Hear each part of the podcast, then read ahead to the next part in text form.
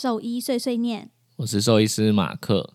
我是动物医院柜台小鱼。我们的节目会在每周四的晚间六点更新，为大家带来动物医院的日常生活以及闲聊，提供宠物医疗相关的知识。好，今天我们要先来分享一个有趣的新闻。对，这新闻应该就是蛮多听众都有看到，就是你知道这个新闻，连我妈都在家里的群组就是转传。是哦，你妈会贴这种新闻哦？对对对，我妈会贴，她看到一些什么有趣的那种什么宠物云的新闻，很好笑，她就会转贴这样。反正这个新闻呢，内容就是说有一个大学生嘛，嗯他就在宿舍养了两只鸡，他们分别有名字哦，叫做乌骨鸡跟人参鸡两只鸡。然后因为最近就适逢过年了嘛，他就想说要把鸡带回家过年，然后就把鸡装在就是两个宠物的提笼里面。结果从花莲要就是进站搭火车的时候，被站务员就是哎发现说奇怪，里面装的怎么不是狗或是猫？因为依照嗯台铁的规定，就是禽类是没有办法带上火车的。对，所以站务员就把他拦下来，然后然后大学生就很无很无辜的说：“呃，我以为就是只要装进提笼里面的动物都可以。”然后但是因为他已经就是你知道买了车票，然后准备要回回去过年了，然后张务员就说、o k 那好吧，那不然你就先把鸡留在就是火车站好了，等你就是放呃过完年再回来领，应该是这样吧。嗯然后他就把那两只鸡养在就是花莲的一个车站，我觉得这也蛮妙的，就是他不知道是提早多早去火车站，因为如果说很赶的话，应该没有办法交接好怎么照顾这只鸡吧？还是就是他跟站务员留了 line，就这 站长直接说后来再教他对对对，他说你先上车，你先上车，这样。对啊，因为正常你搭火车，你又不像搭飞机，你会提前两个小时报到，对不对？对啊你，搭火车顶多就是 OK 前半小时就已经很多了吧？嗯，所以那那那他还带着两只鸡，所以我就不知道说这中间的过程到底是怎么样。而且我觉得最有趣的是他那个新闻照片，就是说那个站长还帮他盖了。就是鸡舍，就是用纸纸箱对啊，帮他们做了鸡舍。重点是站长还很有趣，帮他们取名字。你说叫什么？志呃嘉宏、嘉宏慧芬，会分，这哪来的 idea？就我一开始以为这两只鸡真的叫这个名字，然后后来呢，我们就决定这一集要讲的时候，我们在做功课，我才发现说，天哪，他们其实有本名呢，叫做乌骨鸡跟人参鸡。就也是蛮奇，就是不管是哪个名字都蛮奇葩的啦。可是我就觉得说，嗯就是有必要，就是帮他们两个再取一个新的名字，而且嘉宏是谁，慧芬又是谁？就是我刚才想说是不是那种什么民视啊，还是什么三立的连续剧，你还查是不是？结结果没有，还是站长本人叫嘉宏，然后他太太叫慧芬？那用自己的名字帮，就是你帮别人代养宠物，然后用自己的名字帮他命名，也是很奇怪啊。对也很奇怪啊！我而且我觉得帮人家代养宠物，然后还还取名字这件事本身就已经很奇怪了，然后还取，如果你说是什么哦，小白与小黄。这样感觉还比较合理嘛，对不对？就可能找他们一些特征什么的，但是他帮他取的就是两个人名呢，所以我觉得这这个新闻整个就是很荒唐。然后更荒唐的一怕是我那天不是传那个影片给你吗？嗯，就是他是电视媒体的新闻嘛。对对对，新闻。然后重点是前面感觉很温馨哦，说什么哦，就是花莲是一个什么很有人情味的车站呐、什么的，就是帮助大学生寄养他的鸡呀、什么的。然后第接下来的第二篇的那个影音档，居然是说，就是哦，这这种鸡的品种是什么品种？芦花鸡，对，芦花鸡，然后是最适合用来吃烤，就是做成做成烤鸡的极品品，对，谁要听这个啊？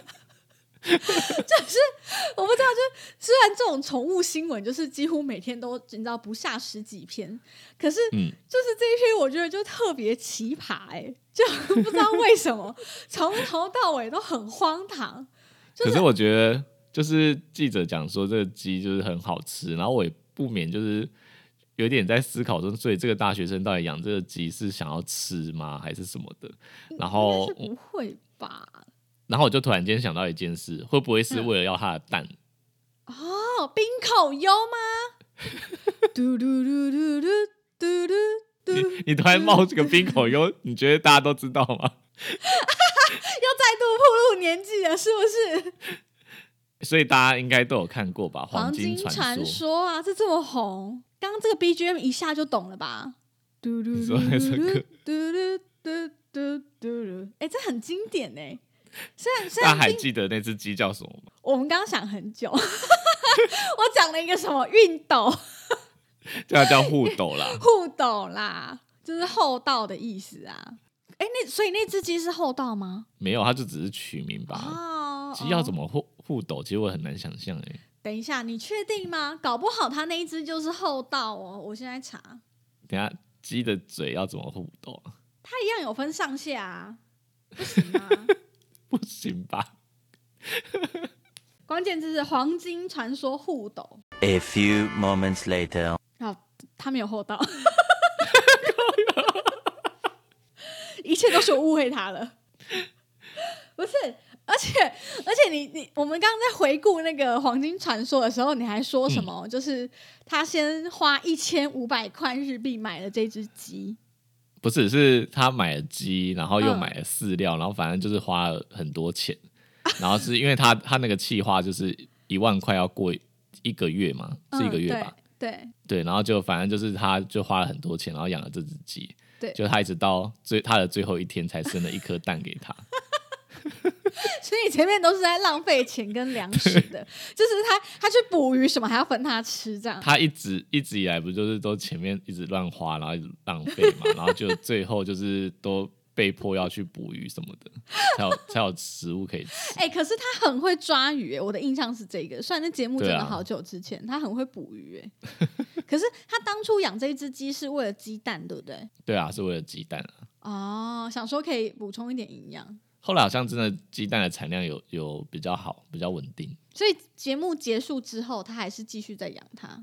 还是啊，因为他后来还还会有在新的挑战啊。哦他都一直带着这只鸡哦懂，这就是他的标配，这样子，嗯，他的一个伙伴。所以就是这个大学生，我觉得他应该就是要那个蛋吧，因为我们刚刚查一下，他虽然一只叫嘉红跟惠芬，对啊，但两只都是母的，哎，就是你刚刚看不是后来是母鸡吗？对对，没错。嗯，而且我一直在想，就是为什么站长要这么好心帮他养那两只？因为正常来说不会有人这样做啊。如果你今天好不小心带了蜜袋鼯，哎，蜜袋鼯可以上上火车吗？也不行啊。就嗯，就是站长也不会说，就是我帮你哦养对我我先帮你养着。所以我们刚刚就在猜，他们是不是达成什么某些协议？例如说，呃，你你这中间的过程产下来的鸡蛋都算我的，然后我帮你养。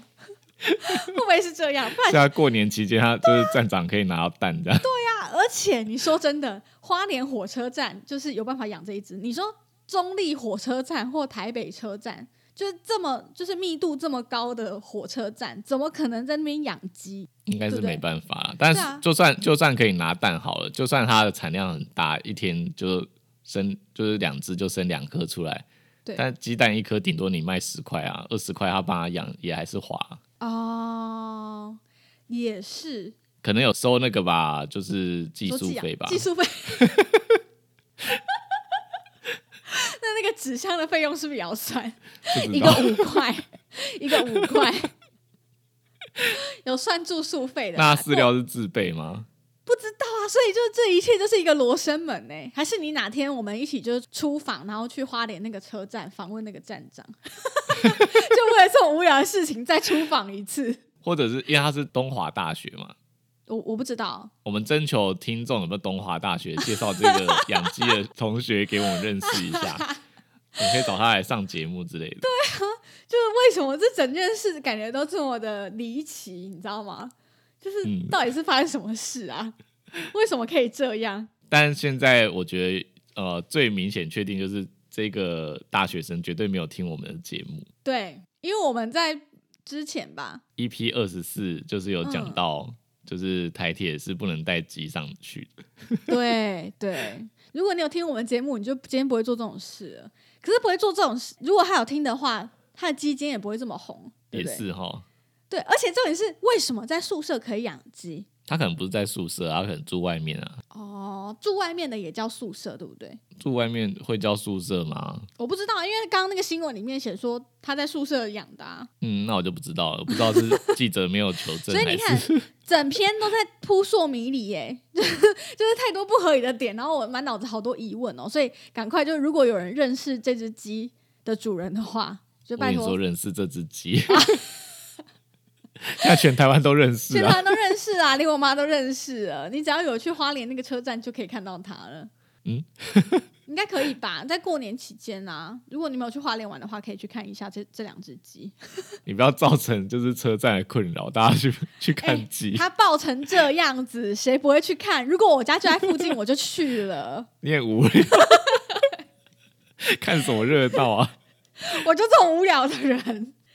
你说带小孩去，然后就说对啊，有吃过鸡也要看鸡走路这样。对对，你看这是鸡，你看我们上次带我儿子去看牛，他是不是就很快乐？嗯，但他这个关在纸箱里面，然后只有头露出来。我儿子会叫他鸭鸭，因为他觉得就是只要是禽类，他都说他是鸭鸭，就不管是鸟啊、禽啊，他都说是鸭鸭。为什么？所以他第一第一次看到的鸟是是鸭子哦。不是啊，可是就是有一天我就教他说这个东西是鸭子，他就说鸭鸭鸭鸭，可我猜比较好发音吧。然后他哦往后只要就是看到那种什么哦昂阿给的招牌啊，还是说天上在飞的鸟啊，他就会说鸭鸭鸭鸭。反正就是在他的世界里，就是会会飞的禽类都是鸭鸭，就是 我也不太懂啊。好，反正呃，这个新闻大概就到这边。反正呃，我觉得蛮有趣的、啊，分享给大家。好，好，接下来是我前几天接到一个 case，欸话锋一转是要到一个比较沉重的话题了，是不是？这么快？你现在要分享的这个不就有点沉重吗？我觉得，嗯，算吧。对啊，这只猫它来的时候是肾指数是破表的，呃，应该说前一家医院验的啊，就是大于一百三，哦，嗯然后钾离子就大于十。嗯所以我那时候就想说，因为他才一岁多，所以我第一个直觉就是说他应该是尿道阻塞之类的吧。哦，公但又觉得奇怪，就觉得奇怪说，可是就是前一间接手的医院是急诊医院，嗯然后想说，但是急诊医院应该不太可能不会处理就是尿道阻塞，嗯嗯然后就抱着一点点疑问，我就去做检查，嗯，就发现他竟然真的不是尿道阻塞，而是输尿管阻塞。哦，嗯，对，我们就之前不是有某一集有在讲输尿管阻塞的事情嘛，对，嗯，反正就是这个疾病就是只能用手术的方式解决。嗯，就是没有我没有别条路可以走了啦。啊有内科的方式啊，对，但是就就缓不济急，然后加上就是成功、治疗成功率也很低，就如果用内科的方式，所以就建议主人就要要赶快开刀，嗯嗯，才有办法挽救他的生命。这样对，而且才一岁，对啊，因为钾离子就是大于十，它就是随时都有可能休克啊、心跳停止这样。对对，那因为也才一岁，所以就强烈建议他应该要开刀。嗯对，但可能就是费用的问题，费用太对贵了。嗯，就是主人他没有办法负担，所以他就先打电话跟她的男朋友还有家人讨论、嗯你可以大概透露一下，嗯就是我们当天的报价到底是大概金确额到哪里吗？确定要讲这个吗？我觉得可以讲一下吧，不然我们就说费用蛮贵的，那到底是多贵？就说不定有有人觉得哦，可能五万块就很贵了，但其实实际上可能比他想的还多。好，因为这个手术其实就是单侧，假设他今天是单侧的阻塞，嗯他的手术的费用就是平均就是在四万块到五万之间。嗯嗯嗯。嗯，然后很不幸的，他就是双侧，他是双侧，对，他是双侧，天所以他如果两边同同时都手术的话，就是嗯。就手术光是手术费就上看十万了嘛。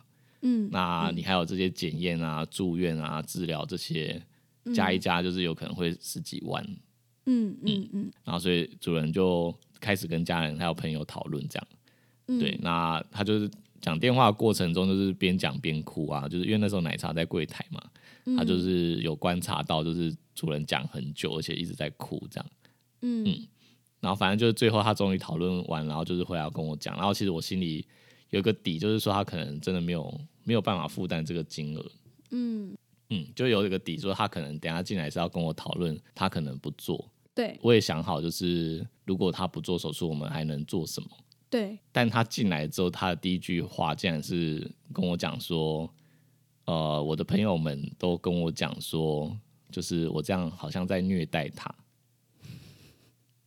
就是我们大家如果要做这件医疗程序的话，大家都认为是折磨他、虐待他，但他用了“虐待”两个字，然后就有点错愕，这样。你是不有点傻眼呃不能接受的那种错愕。对，就是我会觉得怎么会用“虐待”这两字来形容啦？对啊，我们不是在救他吗？其实我的应该说我要进诊间的时候，其实我就会觉得说主人可能没有办法花费，所以他一定会想要找一个台阶下。嗯，但我平常比较常听到一些台阶，通常是说，呃，我觉得可能这样会造成他的痛苦，或是嗯，对怕之后生活品质不好。对对，通常是会这样讲。，对，只有少部分的主人他可能会愿意承认说，这个费用他没办法负担。对，费用真的没办法负担。其实我真的觉得蛮少，但我觉得主人真的可以老实的说没有关系。对啊，对，就是说费用没办法负担，那可以商量其他的方式，例如说，哦，他他去借钱啊，或者说有没有可能跟医院做分期？当然，这每个对医院规定不一样啊，但一定有一些医院可能可以考虑做。对对，不是每个医院都可以，但呃，如果好好跟医生商量，可能是有机会的。对啊，对啊，嗯，对对对，那但大部分主人其实都不会选择讲这件事情，就可能对也会觉得不好意思还是什么的。对，但我我还是对这辈子第一次听到有人说我们这样好像在虐待他，所以他他觉得他不能这样。对他没有讲下一句哦，他都他都不都没有讲说他他因为这样所以他不决决定不做，但他就走一直反复的重复，就是说朋友都说这样是在虐待，所以我就一开始很错愕，但我后来是觉得就是应该要好好的跟他解释。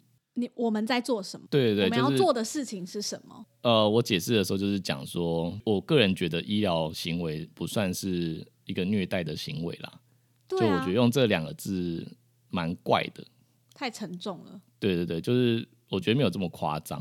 我、啊我那时候是举例跟他讲说，就像人如果生病了，嗯，呃，然后医生跟你说你这个疾病是要手术要开刀，对，那我也不会跟医生讲说，我觉得你这样是在虐待我，那我不如就是不要治疗，回家等死好了。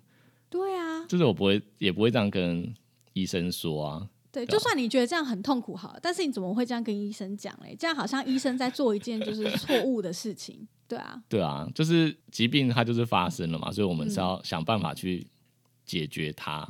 对而且我个人是觉得，在解决的过程，他可能会经历一点点不舒服，但至少他只要耐过那一段时间，对啊，他可以换到就是接下来的人生或是一段时间是正常的啊、嗯，对啊，嗯，对啊。但你刚你刚刚是不是提到说，其实应该也有人会觉得，呃，生病了去住院开刀，也是觉得蛮折磨的。哦，对，因为因为我曾经就是也在柜台遇到一个就是呃阿姨年纪的妈妈，对，对，就跟我妈年纪差不多，就是就是阿姨的那个年纪。嗯然后她就跟我说，呃，反正她的动物应该也是需要手术还是住院，也是一笔费用嘛。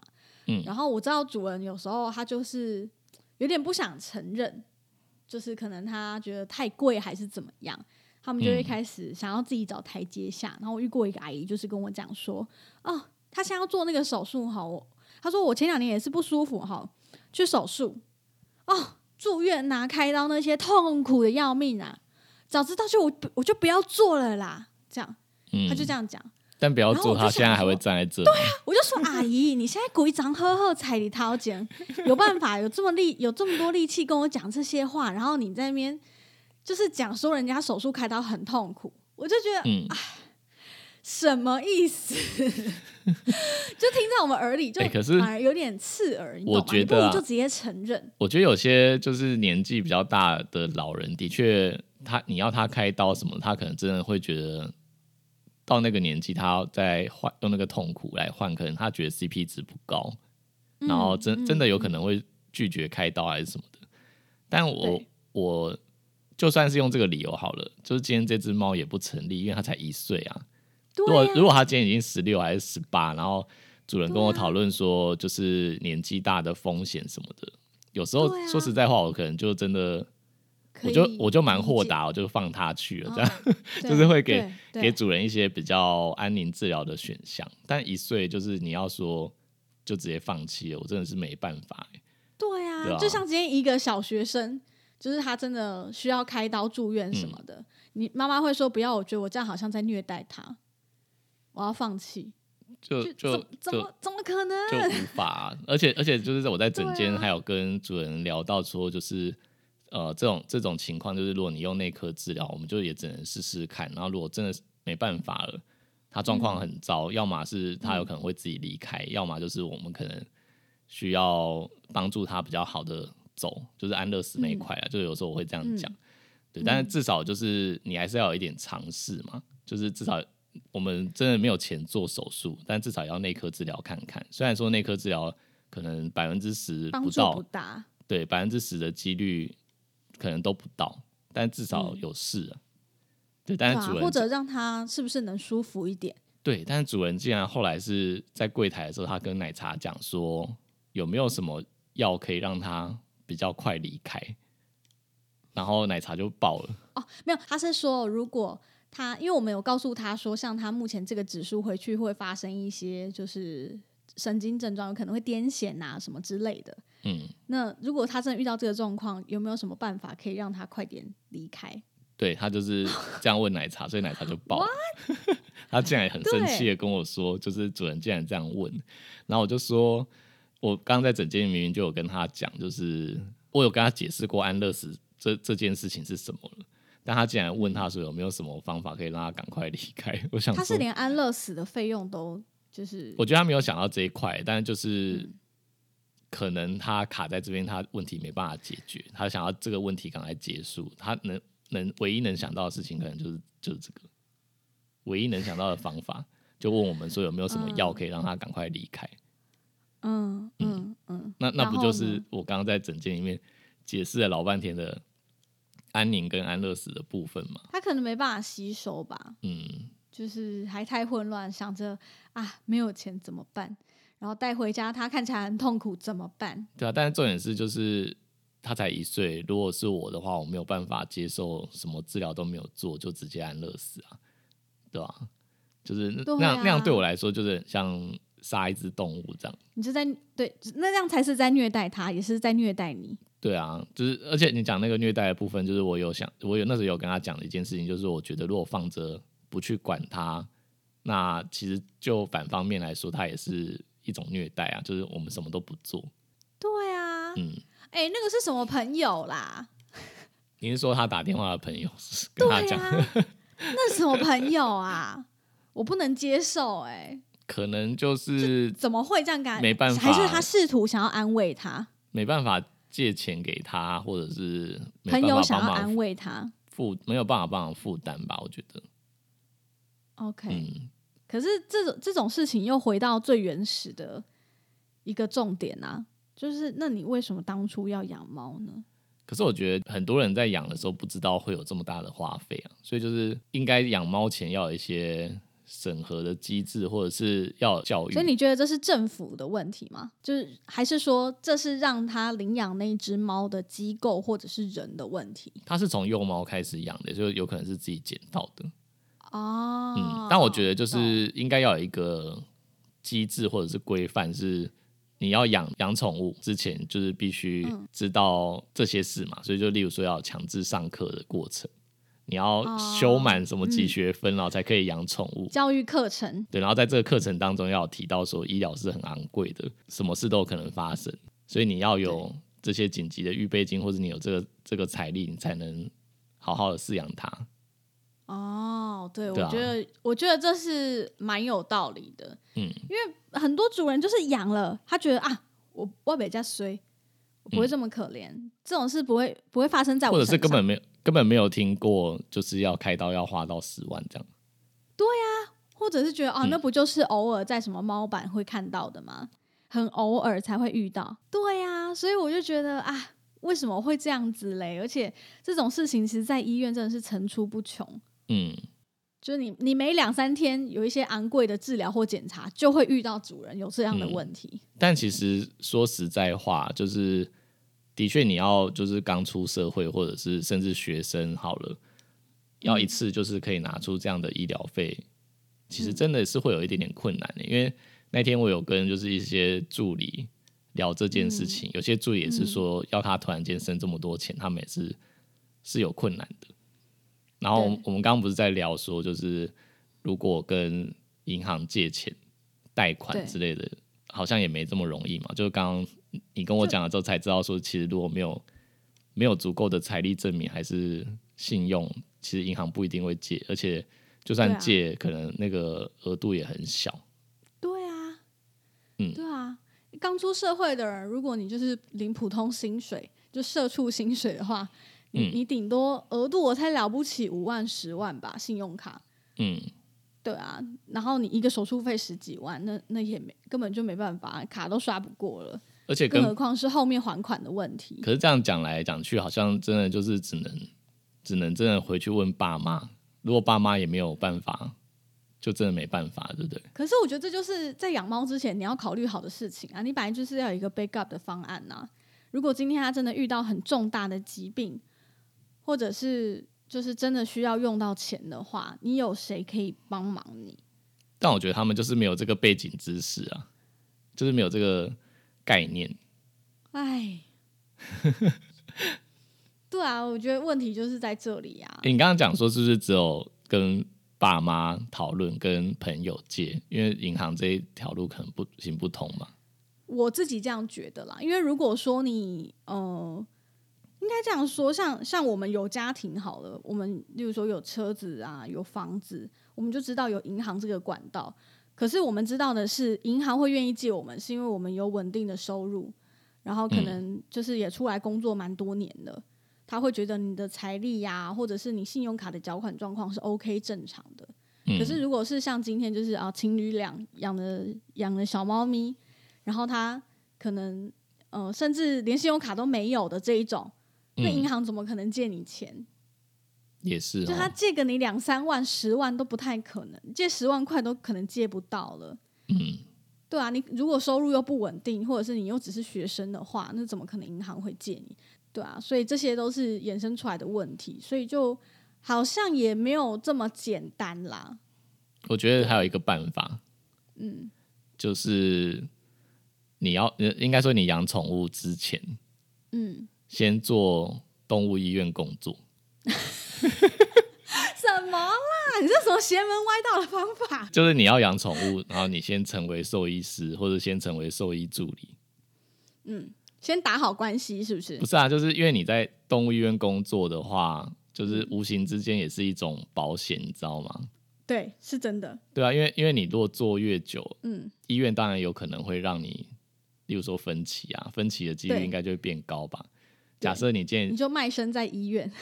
你已经在动物医院工作五年了，然后都在同一家医院。对假设你的宠物就是真的需要花这么大笔的医疗费，你没办法缴，对那你可以跟老板就是讨论分歧啊，或者是从薪水一起一起的缴交这样，对对对，这样应该可行性就蛮高的吧？可以啊。对啊我，觉得这样可行性就可以，但是你要先想好啊，你不能说我缴不出钱，然后直接投履历哦，就是我的猫现在要开刀了，你直接去 Seven 买履历表，不是已经发生就来不及了。那跟没有那跟宠物保险一样，就是你要在它还没生病之前就已经想好这件事。，对对，如果说你真的就是没有没有那个经济能力，可是你又真的需要养一只宠物，或者是我真的得救这只狗，那你就去应征动物医院的工作。感觉就真的只剩这一条路，我想不出任何一条路啊。因为我嗯无论如何，那个最最可怜的还是落落在宠物的身上啊，那个负担还是落在他身上啊。嗯，哎、我还有遇到一种啦，我有遇到另外一种，就是之前好像遇到有主人是用募款的方式，哦，可是这又这会不会有违法的问题啊？有没有？他不是到网络上募款，他是跟自己的朋亲朋好友募款，就在自己的 FB，然后只是请就是自自己认识的人帮忙。有有有有有，我有遇过，就是整间公司的同事一起，哦，有有有，然后他他不是 PO 到什么社团那类的，我觉得哦 PO 到社团那种就就像你讲，有可能担心违法还是什么，而且你后续还要什么公开收据那些有的没的，就是会变得很复杂。对对对，对，但是如果他是自己的 FB 上面，然后请求亲友帮忙，嗯，好像这个就可行性就会比较高一点。对啊，嗯，而且比较不会有争议，因为那些就是真的愿意帮你的，就是真的是比较好的朋友才会。对啊。嗯，可是你想啊，如果今天就是真的像我说的，就是那种小屁孩情侣养猫，那些亲友会不会捐给他？不会嘛？亲友想说啊，再来改杠鬼啊，给你卖七你个七，对不对？亲友只会这样行冷言冷语啊，根本就不会想帮忙。有了，还是有了，但我觉得那个就是金钱上限的问题，太高的时候，哦大家能帮的还是有限。对啦，对啊，所以这些东西真的都是要想好。可是啊，我又突然想到另外一件事情，因为像那个就是我的小姑嘛，我老公的妹妹，他们有养一只猫咪。然后当时他们要养的时候，因为他们养的是加菲，然后当初养的时候，其实我就跟我老公说啊，我有点担心呢、就是他们怎么会养加菲这样？不是说加菲不好，而是他们就是先天上有一些就是基因遗传的疾病，我就有点害怕。我就说你你你嗯妹这样子真的是，如果遇到医疗费用的问题，他们真的有办法负担吗？因为我就我所知，他们就是普通的上班族薪水这样子。如果真的嗯遇到这么大的变故的话，说不定没办法负荷嘛。然后我就去就是跟他妹聊了一下这个问题，然后我发现就是他妹妹就很天真的跟我说：“哦，我养它的时候我就买了宠物保险。”嗯他就说他要买保险，所以应该没问题。然后，而且事后我发现不止一个主人有这样子的想法，他们就是天真的觉得我有买保险了。你说以为保险可以 cover 全部这样，对对对，我觉得他们就是买的时候没有看那个商品的内容。没有，我我我觉得这是一件很可怕的事情哎、因为我发现也陆续在很多的宠物社团里面，就是会有人在讨论说，哎、最近想帮我的宠物投保，大家有没有推荐的保单呐、还是什么的？然后大家就是这样子蒙着就去买了，就是没有看，他就是等于是没有看商品内容或，者是看了内容，他没有想到说，哦，一次的医药费就全部超过了，对啊你可能第一天就全部没了，他理赔的金额全部没回到那个就没有概念的的情况。对，所以我就觉得哇，这个事情其实对我来说，我觉得这是一件很严重的事情呢、因为我觉得嗯，太多主人就是觉得说，哦，他我现在有帮他买保险了，我觉得应该没有问题。因为像人的保险是这样子嘛，你如果真的买的够齐全，你真的有一天就是重大的伤病啊什么的，至少都有最基本什么实支实付之类的，没有啦，人的也是有分啦，对啊也是有分等级是没错。但是宠物的，就算你买到最贵的，但是我们上次在宠物保险那一集是不是也分析过？你就算一年买到就是好几千块，接近一万块的好了，但是实际上它理赔的金额根本就比不上实际的医疗费啊。是这样没错。对啊，所以这就是一个很可怕的盲点，这是很多人不知道的。我昨天有诶，刚好有一个主人，就是他有跟我讲说他有买保险，然后、嗯。呃，但是去年就是他生太多病，就是他只是哦。买了之后，然后他就一直出一些那种泌尿道的问题，嗯。然后烧掉很多钱，对，然后他就说今年保险公司应该不会给他保，嗯。然后我就说还有这种的哦、他就说对啊，他说会啊，他说有的就是赔率太高还是什么的，就是公司就不想跟他玩了这样。好我在想还有这种的哦、原来有这样子哦。我知道为什么了，因为宠物的嗯保险是一年、一年签一次的，你还记得吗？它不像我们人是那种什么终身的，所以你这只身体太烂，它就他就不想跟你玩。像我们人一次可以签个二三十年，有没有？但是嗯那个宠物，上次我们聊是一年一约的，一年一约，对，所以他明年他就省不，过他可以换了别家，他可以换别家，应该不行吧？他会调他医疗记录啊，那也要钓得到啊。对啦，对，是没错。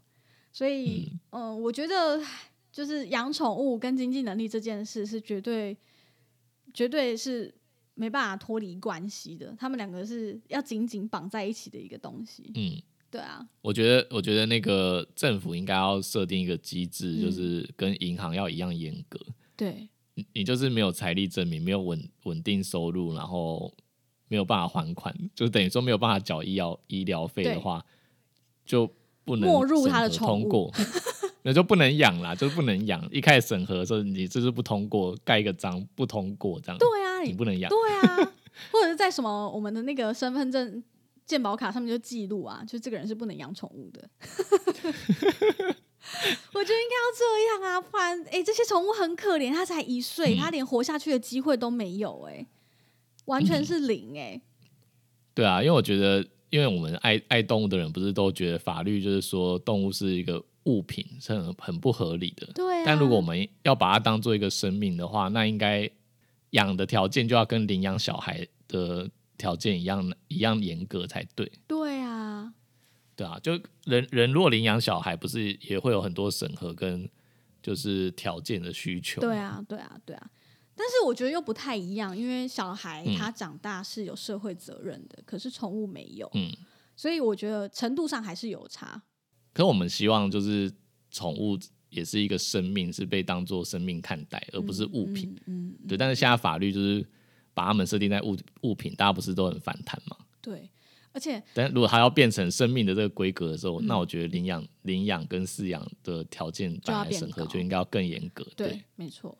嗯，而且像奶茶，他刚刚不是有提到说，嗯、像很多人都会说，啊，不就跟生小孩一样嘛，生出来就知道怎么养了啊，生了就有办法养。就有一些可能长辈会这样讲，嗯，应该是说他说穷穷人，嗯还是说经济能力不好，还是可以，还是可以生小孩，没有规定说一定要收入多高才可以生小孩。嗯，可是我觉得还是有差，因为呃，就算是经济能力比较差，但你最基本的医疗，还有什么教育，对啊，还有他的饮食这些，就是都还是要政府都会帮忙啊。不是，应该是说他一定要能够顾得顾得着、啊，如果顾不了的话，这三个东西没有办法满足，不是社福机构也可以也可以介入嘛？对啊，这小孩是有可能会被被接收去，就是那种社福机构的，嗯，嗯他们会去找更适合就是寄养他的家庭之类的。对啊，对啊，所以还是有，他还是有一个最低的要求的，对。还是有一个最低要求。对对，而且人有嗯。补助啊，你说，就例如说他没有钱看医生什么的，对啊，他们还是有一些清寒家庭的补助啊，然后也有一些就是民间的嗯。团体能够协助。但是这些宠物完全没有人帮忙哎、你说你看主人今天这样付不出钱，没了就是没了，他就是只能待嗯回家，他什么都不愿意做，对啊，没有人有办法介入这件事情，所以我觉得程度上还是真的差蛮多的。这是嗯大家值得思考的一件事情，所以身边如果真的有亲朋好友，就是想要养猫或者想要养狗，真的就是，而且我现在面对这种事情，我真的是变得有点敏感。为什么？像我妹之前就说她要养猫，嗯然，后我就会说为什么要养猫？你们真的准备好了吗？有做好功课吗？就是我就会变得超严苛的，你知道吗？你说你代替政府审核对，我就代替政府审核他。我身边只要有朋友现在想要养宠物，我就会代替政府审核他。我就说你们真的有做好功课吗？一次还要养两只，你们负担得起吗？这样，但是后来想想，她男朋友家蛮有钱的，所以应该没关系。这不是这个问题吧？我觉得他们应该觉得你在恐吓我嘛。对我就是在恐吓他、啊，可是我就觉得说，就是好，我还问他说，那你分手之后，如果真的分手了，你的猫要归谁？他就说一人一只，他们已经讲好了。我就说好，那就没没问题。就这责责任归属要先分好。不行，不能一人一只，好，为什么？搞不好他们猫很有感情。猫本猫本的出现，哦，嗯，对啊，因为你害我嗯想到我的伤心处，关你什么事？你之前是跟人家一人一只吗？我的蜜袋鼯送养啊，然后就后来不就失去联络，就是因为他们分手啦，然后一人一只啊。啊，哦，我以为你刚刚爆自己的料，害我吓出一身冷汗。我想说，奶茶不是在旁边听吗？我以为你要讲什么跟人家一人一只猫的故事。我是说我以前送养，哦然后结果我后来就不知道我那只到底过得好不好。哦，懂，因为就没有联络。对啊，而且我本来当初送养就是因为希望我那只是有伴的，啊，这种但他后来就拆散了、就一人一只，那不就代表说我那只注定要孤老一生吗？哎、真的哎，那我等一下打给我妹，对啊，跟他说，哎、姐姐觉得这样不行，你们再讨论一下。但是我自己觉得啦，就是有经济能力还是最重要的一件事啊。有钱可以解决掉很多问题啊，但是没钱问题最多了啦，对不对？就这是对我来说很重要了。好啦，养宠物钱还是最重要的事情。嗯，好，大概跟大家分享一下，就是这周发生一些比较算是沉重的一个话题，也蛮值得大家醒思的。嗯嗯，好，我们有陆续看到一些粉丝在自己的现实动态啊，或者是在自己的 IG 有一些贴文分享，在台北就是过年期间有营运的动物医院的资讯，就像他们有一些营业的时间呐、然后或者是。呃，休整的时间这些都写的蛮仔细的，而且他们都是有打电话去，就是亲自确认过，然后了解医院就是有营业的时间。但是他这个是动保处啦，动保处有打电话到医院来问，哦是动保处是不是？对，因为我们我们也有接到电话，哦就是医院有接到电话确认我们的营业时间这样，因为他可能怕你每一年可能会不一样，他不是只有抓之前的资料，他有在在 double check，、哦，那很用心哎，那很不错。好，但是我们就是之后会也会把这个表单分享在我们的现实动态连接。可是先跟大家说，就是这里面的行政区就真的只有台北市的。呃，我觉得其他县市也可以上就是动保处的网站看看，对，或者是直接打电话问。没错没错。然后那个就是因为热心的粉丝就是有分享嘛，嗯然后我有发现一件事情，就是他呃他有做一张就是那种精美的图，应该是动保处做的，嗯但他那个图上面写的医院，他是写春节期间有营业哦，嗯他不是说整个春节全部都有开，对就大家要注意，因为我发现有一些医院它是只有初四才开工，对就他可能除夕就休假了，对对对。对，但是他也会被列在那个表上，嗯哦，懂，就是他春节有营业，但是他其实从初四才开始的。对对对，所以要点要记得点进去看，就是详细的。OK，了解。对，详细的他甚至会写出，就是他初几开始开始上班这样。嗯嗯对。然后想提醒一下大家，就是假设说像春节，我们可能不会待在自己熟悉的县市。那如果说你是得嗯带着宠物，可能回到老家，那就是以防万一嘛，我们可以先手边先准备好几间，可能你老家附近就是有急诊的动物医院。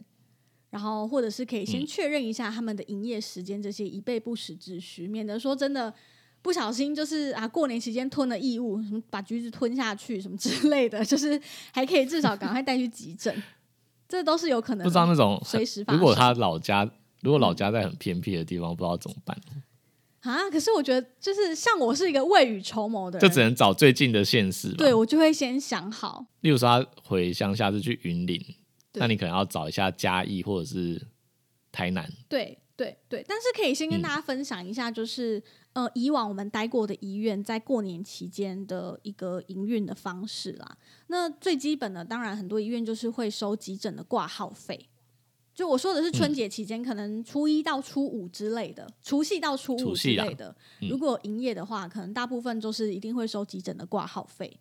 然后我们有遇过，就是、呃，就是在这段期间，全日都是依照急诊的收费，就是可能你的检验啊、治疗都会在就是加成，一成到嗯两成不一定啦，看每间医院的规定。我觉得这应该比较北部或者比较大的城市比较会，我觉得啦。对对但是乡下的话，就是有可能不会，但是也有可能就找不到医院。对，对，就是直接。找不到，可能修到就是、嗯修到开工这样，二月七号都有可能。嗯对，所以我觉得就是、假设你的宠物可能随时有这样子紧急的需求的话，那真的就是先做好功课，或者是先打电话去确认。然后真的遇到紧急状况，最好也是在提前打电话。就你要去之前，还是先确认一下我的动物现在有什么状况，我们现在可以赶过去吗？就是嗯还是要先提前打电话，比较避免说去了又扑空，或者是刚好那间医院现在也塞爆了，没有医生也没有人力可以协助。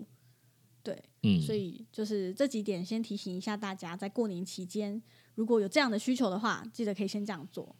嗯嗯，我记得我以前在台南最常就是过年除夕值班最常遇到的第一第一名应该是咬伤，就是可能 亲戚朋友大家都带自己的狗回家，对，然后去就是回台回南部嘛，就在台南这样，哦然后就一堆咬伤的，哦，真的、哦，就是可能两只狗打架还是什么的吧。哦，对，然后第二名应该是应该是那尿不出个来哦，消化道的问题，就是乱吃爽，对，吃太爽了，乱吃。对，就拉肚子啊、吐啊、胰脏炎啊这类的。对对对。然后我刚刚说尿不出来那个也蛮多的啦，因为过年很多地嗯方都会放鞭炮嘛。然后很多陌生人来访，所以猫很容易紧迫。嗯对，嗯哎、我想顺便讲一个事情，就是啊，我刚刚不是讲到我小姑就是有养猫嘛，然后就是上次我回我公婆家，然后我婆婆就跟我说，哎、那个那个就是反正我小姑她过年好像要把她的猫带回带回水里。嗯，呃，不是不是那个 waterfall，是是就是我 公婆家住在南头水里，我怕听众想说什么意思，把他的猫带进水里是什么意思？小美人是，南头水里，他说：“哦，那个妹妹要把那个猫咪带回，想要把猫咪带回来。”然后我就心听到就直接凉一半，我想说他为什么要带回来？然后我婆婆就说不知道，你再问她看看这样子。然后我就立刻发了讯息问我小姑，我就说：“哎，你们有打算要把猫咪带回来哦？”这样，她就说：“对啊，因为上次就是他们有出外出个两三天回来，发现猫很粘人。”然后就觉得嗯他们不在家，好像猫有点无聊这样。然后过年又回家比较多天，想带着。但说多天也没有多少天啊，就是三天而已。他们只回来三天，我就说我觉得不太好诶、就是可以的话，你们可以找道府的保姆去，因为他的猫之前曾经就是有血尿的经验，他就是带去美容、剃毛，剃毛完回家就血尿了，就是有这样嗯紧迫的记录，然后。他就是比较脆弱，对，就比较脆弱。然后他可能也没想这么多，他居然说过年想把他带回来。然后我就想到，天哪，过年我儿子又在家，你知道，我儿子就是个暴徒，就是很恐怖。然后我就觉得天哪，我就是已经想象，就是第一个晚上他的猫可能就已经就会开始血尿了，所以我就很害怕。嗯所以这也要提醒粉丝，就是如果你的猫真的是可能个性本来就比较紧张对，不习惯外出，真的就不要冲动。就是嗯 找一个最好的办法，可能就是找道府的保姆或者是旅馆这些，我觉得可能都比你带回家就是是更好的选择。不而且回家你要怎么嗯就是关它？一定要已经习惯外出，然后对外界的那个刺激不那么敏感了，再带回去才是比较好。对啊，而且很多人都是通勤搭火车、搭高铁，那人来人往的，然后声音又这么大，就是这个过程对猫来说真的是太折磨了啦。所以就是大家都得要仔细思考一下怎么做才是最好的，好吧？剩下一个礼，嗯剩下几天还有机会，就是赶快找到府保姆，还有救。好，对对对，嗯，好，那我们就是今天的分享大概到这边。如果你喜欢兽医碎碎念，记得追踪我们的 Instagram，也可以到 Apple Podcast 给我们五颗星的评价，再写下真实的评论支持我们哦。感谢你们的收听，大家再见，拜拜，拜拜。